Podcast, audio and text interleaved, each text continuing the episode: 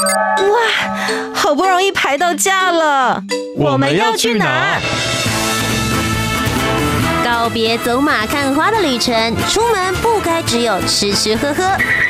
景点、文化、庆典、故事，旅游达人涂杰带你深游台湾，探索节庆文化。深旅 Follow me。嘿，今天你要去哪里？欢迎来到深旅，Follow me，我是旅游达人涂杰，带你深游台湾，探索节庆文化。今天来到节目当中，要继续带着我们玩台湾的是领队维尼。Hello，大家好，我是维尼。维尼今天要带我去的这个地方呢，说来惭愧，就是离我家非常非常的近。我们家其实是住在新北市，靠近三峡跟莺歌那一带。那今天要带我们去的地方也是北台湾。是的，我们要带大家去桃园的龙岗。我在此之前真的是没有听过龙岗这个地区是特别可以作为观光的景点，我以为它就是一个生活区域。没有，它其实蕴含了非常多的，包含你从历史那边开始讲起，嗯、或是包含你生活的东西，想要采买一些特殊的食材，甚至我们常讲说，桃园人心中都有一碗米干，在这边也是非常多样化的米干跟美食在这里。历史、人文、美食，今天维尼就带着我们一起来走访桃园龙岗地区喽。Top 热门旅游市。那么首先一开始的话，先跟我们聊聊你为什么会特别钟情于这个地区的原因，是因为美食吗？你刚刚提到的，其实也是，因为民以食为天嘛，所以我自己也是因为哦吃到了米干，发现哎这边怎么每次查米干，好多店都在龙岗，很多星星冒出来的推荐都在这个位置。去吃了好几家以后，每家的米干都各有特色，就变成我今天想吃米干，我就会从我住的中立这边开车过去龙岗吃。那去了多次以后，当然就会了解说，为什么这边米。米干会在这边聚集，有这么多元，包含他以前的战争历史到现在过来这边的发展，整个慢慢了解。那加上在近几年，其实龙岗这边有在主打他的这个观光发展文化，所以带团去的次数也多了，就。变成对这边好像特别的了解，从头到尾的历史脉络。那去了这么多次以后，就觉得它很值得推荐，也在这边想说把它拿出来推荐，因为其实还是很多人不知道龙岗这个小地方的。是的，那我们来龙去脉呢，就来到了这个历史文化的部分。刚刚有提到这边有非常独特自己的文化风貌，究竟是从何而来的呢？对，因为它这边你去参观的时候，它有一个异域故事馆。那这个异域跟之前其实大家如果看过老电影这个。异域的话是同样在讲同一个故事，嗯，他就是讲之前的战乱的时期，在。战争以后，因为不同的历史时代下，当然会有战胜方，会有战败方。那战败方的话，就是必须要撤到其他地方。那在龙岗这边，就是非常多的军人过来撤退，安置在这个位置。那这边以后，就像台湾形成各式各样的眷村文化。哦。那龙岗这边所撤退过来的人，他们当时是在金三角地带战争的。那金三角也就是缅甸、泰国跟辽国所聚在一起的地方。哦，所以可以说，当时就是撤。退来台的这些人，他们可能就是缅甸人，有可能对，嗯，他们这些军人，当然有些会是华人在那边去当军队的。OK，那你在那边可能也会有跟当地的一些所谓的混血啦，或怎么样，甚至直接招募当地的人一起加入军队的行列。哇，所以在这边的语言语种应该是蛮丰富的，非常丰富，包含它整个文化，包含大家常接触到的食物，因为从一个食物其实是最容易看到各个文化的发展跟代表。嗯。所以光看到这些，虽然他们都是讲中文的华人，但是食物所衍生出来，其实跟我们一般所品尝到的华人食物完全不一样的。所以你刚刚提到的这个异域故事馆里面，就有包含着刚刚讲到的这些历史相关的文物、地图，甚至是他们当初怎么撤退过来的，都有讲的非常的清楚。对对对，非常多，包含他们最早在那边的这些战争时间轴是怎么发生的。嗯，那里面我觉得非常特别的是，它有。一个区段哦，它放了非常多，像是墙壁上有留下的弹孔啦，或是地板上有非常多的一些子弹的弹壳，甚至各式各样的武器啦、战争这些，加上各种的照片啦、文字去叙述。其实第一个，我觉得走到这边会心情可能没那么的好，因为你看到这些战争的过程，虽然我们目前都没经历过，嗯、但是从以前看的电影、看的故事，加上现在看到这些。窗孔啊这些，就会觉得好像战争的恐怖，你很难想象当时这个、嗯、这个事件是真实发生在这个世界上面的。嗯。我觉得其实啊，就是各位小旅客们，我们去各个地方旅游的时候，大家当然都保持着一个很开心的心情。那你能够深入去了解过去的人曾经发生的事情，然后以及过去的生活，你会更珍惜现在自己。哇，我还可以来这边吃美食，然后了解他们曾经有过的故事，是一件很幸福的事。对，我们现在生长的环境是很幸福，因为像这些战争过后，他下一个用了一个装置艺术，叫做滇缅遗子，就是一个小女孩蹲在土丘上面，它代表就是。在战争时期，可能大家非常的慌乱，甚至父母都被征召去战场上面，那到底回不回得来，也没有人知道。那这些小孩也不会有还有亲戚帮忙照顾或怎么样，就是留在那边，你是生是死，其实没有人知道，你只能自己想办法活下去。嗯，那其实这个抑郁故事馆其实它也算蛮新的，是在二零二二年的三月，所以也就是距今大概成立差不多一年左右的时间。对，还不到一年的时候。嗯对，那这个其实到这边你会去反思说战争所带来的这些无情的迫害或怎么样的。嗯、那到后面他另外介绍了，其实金三角讲到这个名词，我相信大家第一个联想到的不是这些战争，我想到的是三峡的那个牛角片包吗？不是这个啦。金三角很熟悉，这个我也很常吃。以前读书的时候，金三角是什么呢？就金三角，大家应该比较常想到是毒品吧，种植罂粟花这一些的。哦，是对，对啊，很多的故事或什么会用金三角这一个当做一个背景。那这边同样也展示了金三角这些毒品的生态链，因为这些对当时的军队在那边来讲，毒品是非常重要的一个赚钱管道。因为在现场种植罂粟花，种植出来以后，把它提炼成毒品，嗯、那毒品就销售到世界各地嘛，或是有需要的人身上，那毒品换来的资金就可以去添购这些军用的设备，帮助他们在那边继续跟反抗军去对抗。嗯，如果大家现在听到毒品会觉得说啊有点可怕，怎么旅游节目会讲这个？但其实对于当时当年的那个时空背景来说，大家应该都听过，就是鸦片。是的，对，所以对他们来讲，吸食鸦片。其实，在很多地区是一种流行。那因为当时医术也还没有这么发达的状况之下，大家不知道原来它会引起这么多不同身体不适的一些效应，所以对于当时其实是一个非常重要的经济。他们运送的一个过程。是的，那当然，现在鸦片基本上是被禁止的，当然当然我们用不到，也没有鼓励大家去。可是到了这边，你除了可以了解整个金三角的鸦片生产过程以外，还有非常多的展示当时吸食鸦片的一些器具。嗯，有我们一些我们现在会在历史课本上面看到，就是你侧卧在整个像是沙发上面，拿一个长长的烟斗在那边。吞呃吞云吐雾啦，这些历、嗯、史课本上的那个画面马上就浮出来了。对，那现场这些让你看到实际的这些用具，包含以前毒品要怎么运送包装。当然，毒品不是像我们现在买中药这些，就是大方的这样买嘛，它会藏在不同的东西里面啦，或是用各种方式想办法偷渡出去。嗯，这个时候就会发现，真的。当你真心想要藏一件事情的时候，你会运用各种不同的智慧。然后我每次在看这些展览的时候，都觉得说，其实他们蛮聪明的。对啊，怎么想得到运用这些方式去做处理？嗯，我们绝对不是鼓励大家说，哎、欸，我们要去做这样子的事情。但你要破解它，你总要先知道他们是怎么做的嘛。是的，这些就是以前曾经发生过的这些事情，让你去亲眼看到这些东西，会比你只听到故事还来得更有真实感。嗯。嗯，很有趣诶，这个部分是我们之前没有想到过，原来在这边的博物馆或故事馆里面可以看到的。是的，对。那这个博物馆接下来下一个就讲到说，我们以一个飞机登机走道为意向图，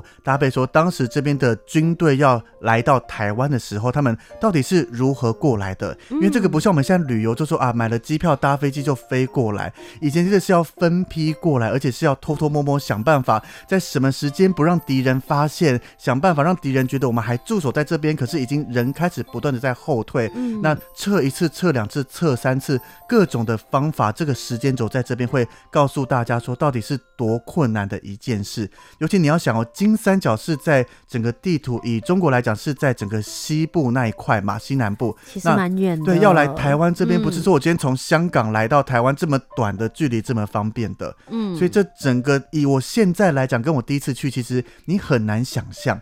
我们以现在出国就是或是要这样搭来搭去，就是上飞机飞过来，到底对还有什么麻烦的？他们怎么要测这么多？但你实际看到这些时间轴跟故事列出来，才发现哦，原来他们光要一个撤退，要顾虑到这么多的事情。我其实常常在觉得看到这些博物馆的时候，也是战争教育的一个部分。我记得我去了。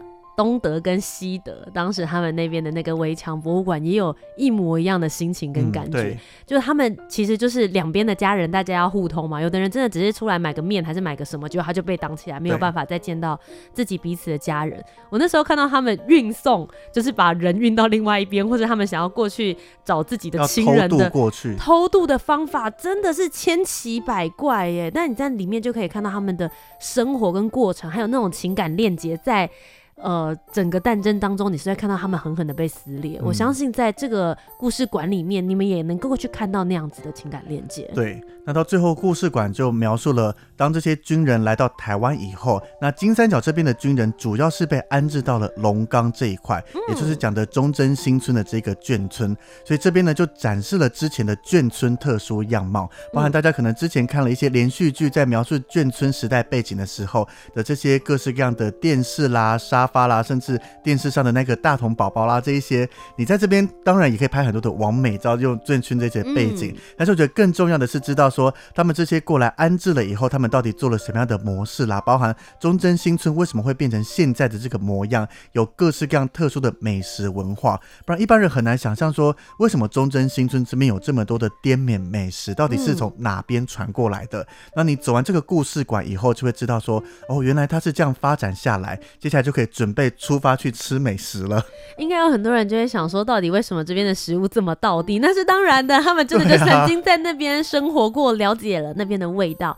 而且，其实我觉得像这样子的故事馆啊，最迷人的地方是你可以看到他们个人的一些故事，所以你会知道他说他是真实发生过，他不是只是一个案例 A。案例 B，或是创造出来的故事这样子。对，因为包含比如说像他们就是金三角基金会这边的董事长，他们就是设立了这样子的一个故事馆。他自己本身就是缅甸华侨嘛。是的，所以他透过自己的，因为他他当时是在担任情报员，而且担任了十几年，所以包含他自己的经历，哦、然后包含了他收集这些资料，大概就收集了五六年的时间，嗯、把这些每个人从口述历史啦，从这些文物资料集合起来，在这一个。文化故事馆里面展现出来给大家看，因为它集合了非常多的时间跟人力，最后集中出来的精华。那我们今天只要走进去走一趟，就可以了解到完整的历史脉络跟故事。嗯，而且里面其实打造的，我觉得算蛮用心的，就是你进去看了照片啊，或者是它整个场域。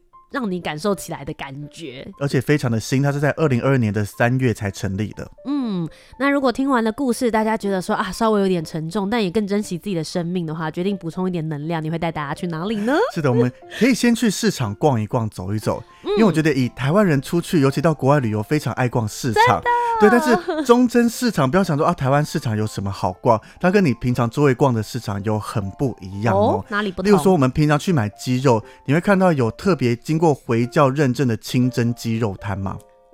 好像不会看到它有特别认证，有什么差别吗？对啊，可是因为这些，我们当时滇缅过来，金三角过来，有非常多的回教徒聚集在这边。嗯，那回教徒所吃的食物，所有的东西都要经过清真的认证。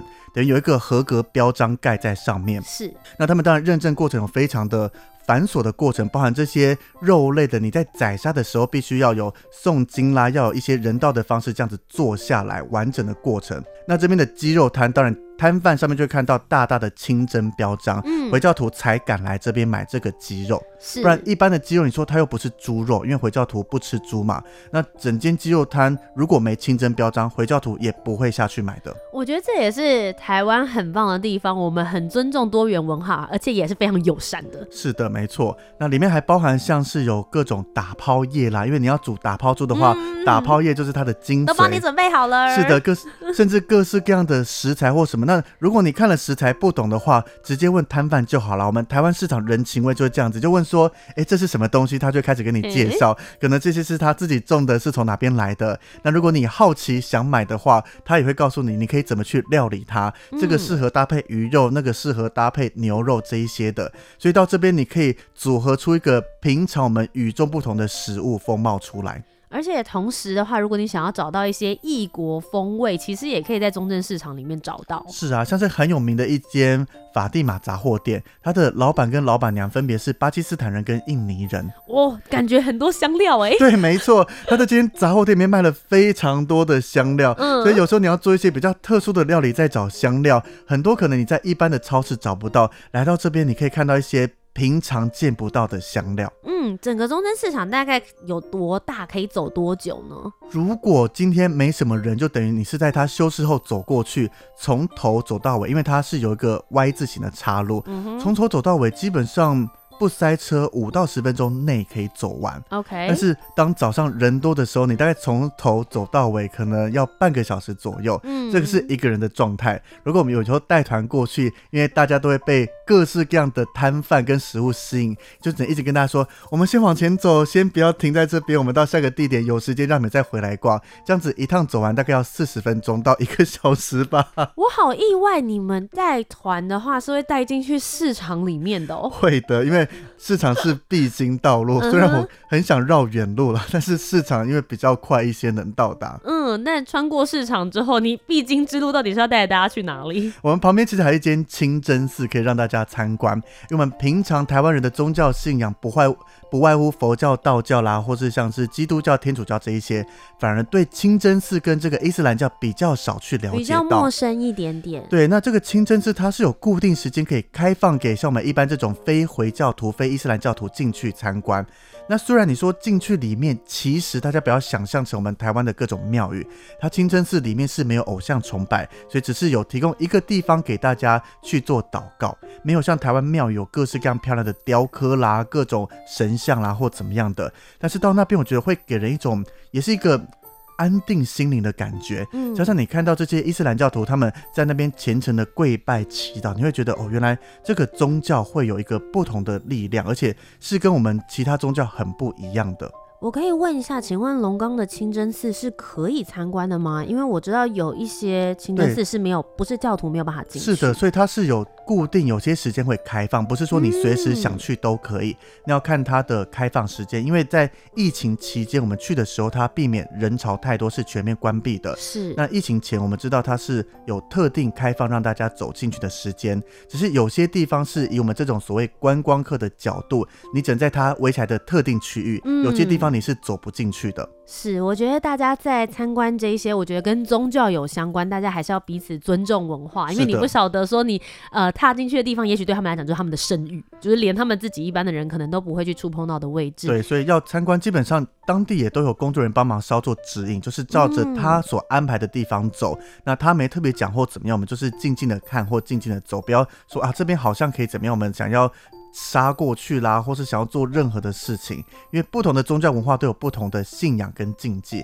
那尤其当你是自己过去，对这些清真寺跟伊斯兰教文化没特别熟，也没有经过我们其他人分享讲解的时候，可能有时候会不小心触碰到一些东西啦。嗯，但是在龙冈的清真寺，我觉得还有蛮特殊的一个画面，这个是每次带团过去都会请大家一定要拍照一下的。是，因为我们刚刚讲这边是多元种族融合嘛，对。那尤其他们这个清真寺是盖在台湾的范围，那清真寺伊斯兰教徒其实最重要的就是不吃猪肉，这个大家应该都知道。是，但是清真寺的门口一走出来就是一间猪脚摊。哎、欸，等一下，太冲突了吧？对，就是大大的招牌挂的猪脚，你连在清真寺周围都闻得到那个卤猪脚的香气。这样生意会好吗？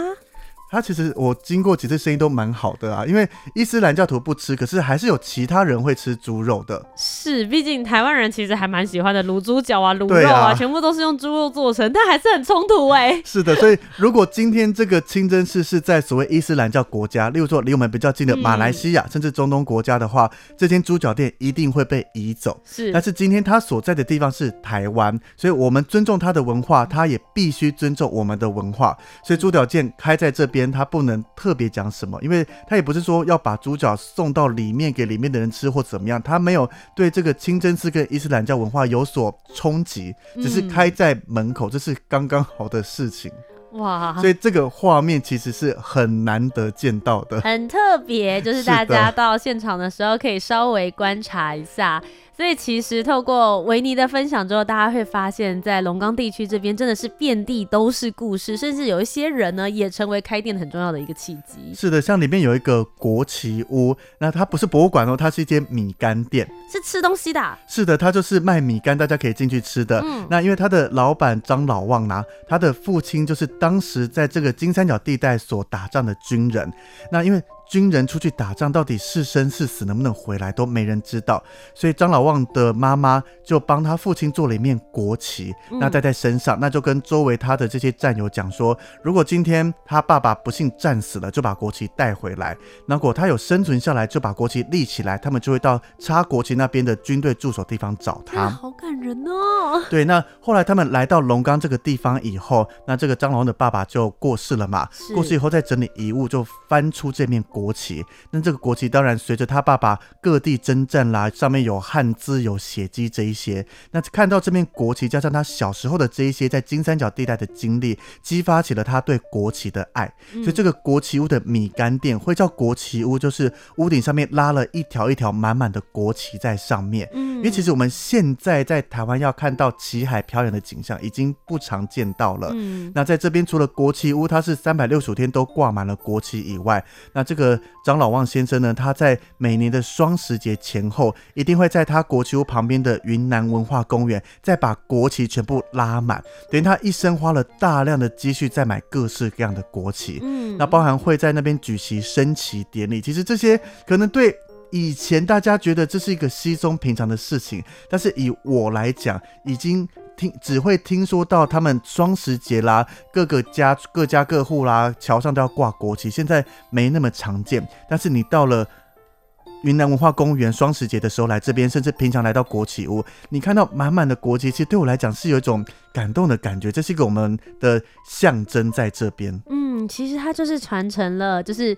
妈妈给爸爸的那个信念，对，传达了一个爱跟一个爱国的感觉。嗯、对，就是国旗在哪边，他的家感觉位置在哪里？这里面其实蕴含了很多他的生命，还有他的人生最重要的核心概念跟思想。对，没错。对他来讲，也许国旗不单单只是国旗而已，而且这些都是他义务做出来的，不是说有人给他钱，有人补助怎么样的。嗯、就他每年自掏腰包去挂出这些大量的国旗出来。天呐，所以如果我觉得这个也蛮适合，就是台湾人大家自己去朝圣，甚至带外国人去看的话，也会是一个很特殊的景致。对，没错。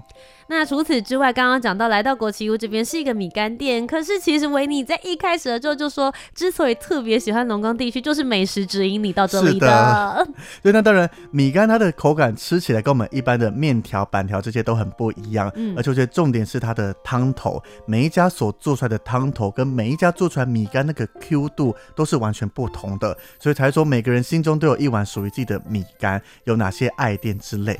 可是其实除了米干以外，我个人更推荐另外一个特殊的东西，哦、这基本上更少人吃到了。这个叫稀豆粉。稀豆粉？对，它这个东西其实是用豌豆做出来的。嗯、那它有两种形态，一个是稀豆粉，一个是豌豆粉。那稀豆粉你可以把它想象就是一碗糊糊的东西，有点类似像米。得的那种感觉，有点类似，对，但是它是咸的，等于豌豆粉经过多道程序做出来以后，做成一碗没有什么特殊味道的稀豆粉，再加上像是红葱头啦、辣椒、酱油跟花生碎这些其他配料，这样子一碗吃起来其实是蛮有饱足感的，而且口味是蛮好吃的。虽然它的外观长相可能没有那么的好看，那如果你想要有比较好看的外观长相的话，他们会把这个豌豆粉再做成。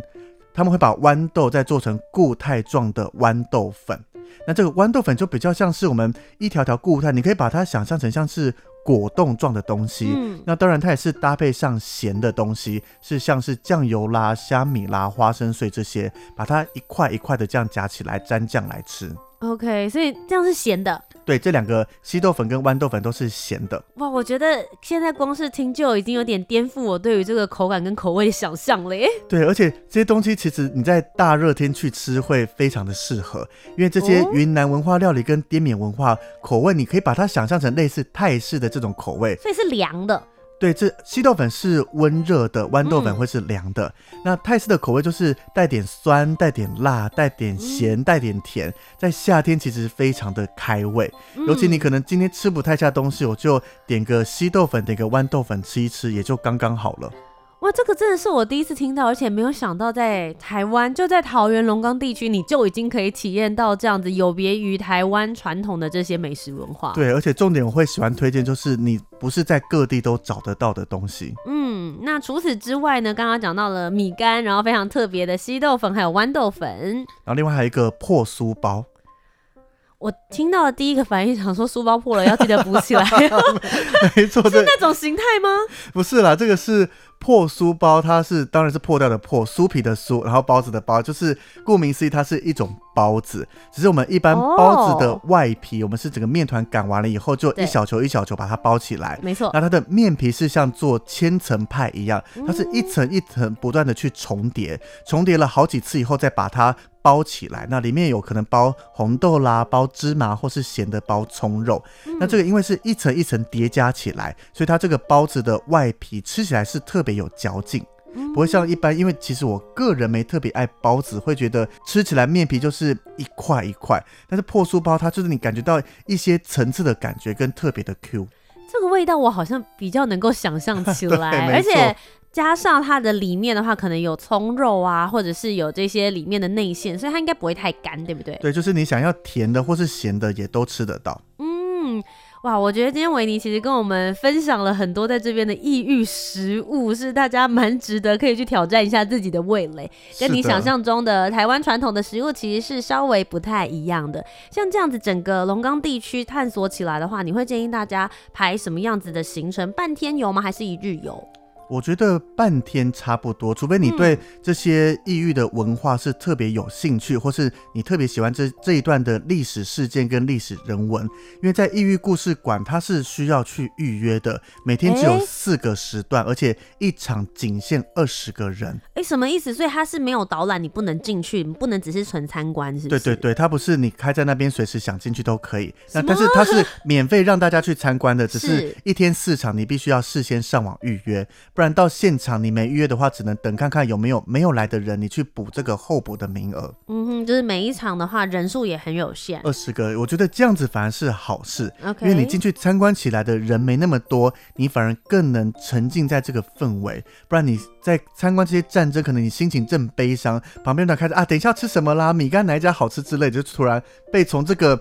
氛围跟想象环境里面被抽离出来了。第一次来到这个区域的时候，你自己最深刻的感受是什么？我其实对这个战争的事件，因为我当然在以前就看过这些战争的资料，可是当你实际看到，尤其这些弹壳啦、这些机枪摆在你的眼前，你会觉得哦，原来这些东西是。曾经使用过，它不再是一个模型，不再是一个画，甚至不仅仅是一张照片。你好像是可以，而且有些区是可以拿起机枪啦，带上钢盔这些去拍照。嗯，那边拍照当然有些是好玩成分居多，但是我自己会多想象到，如果今天是一个军人生长在这个环境，到底是一个什么样的世界？到底我能不能顺利活得下去，甚至最后一起回到台湾都不一定知道。是，就会变得很有真实感啦。啊、这些历史的过程当中，不再。只是大家刻在课本里面的一小个段落，而且更何况，我觉得刚刚所讲的这些故事内容，我们在历史课本有些甚至是没有被详述的记载的。对，因为我当时在准备这些资料，我很仔细回想说，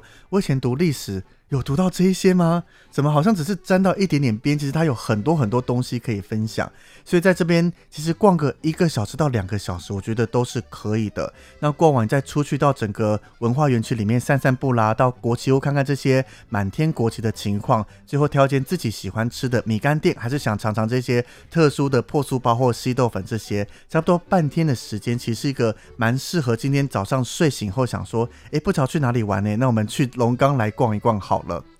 今天非常谢谢维尼来到我们的神旅 Follow Me，跟我们分享了真的我在这之前也没有注意到的桃园龙岗地区，带着大家去了解这边的异域文化，以及我们曾经所经历过的那些历史。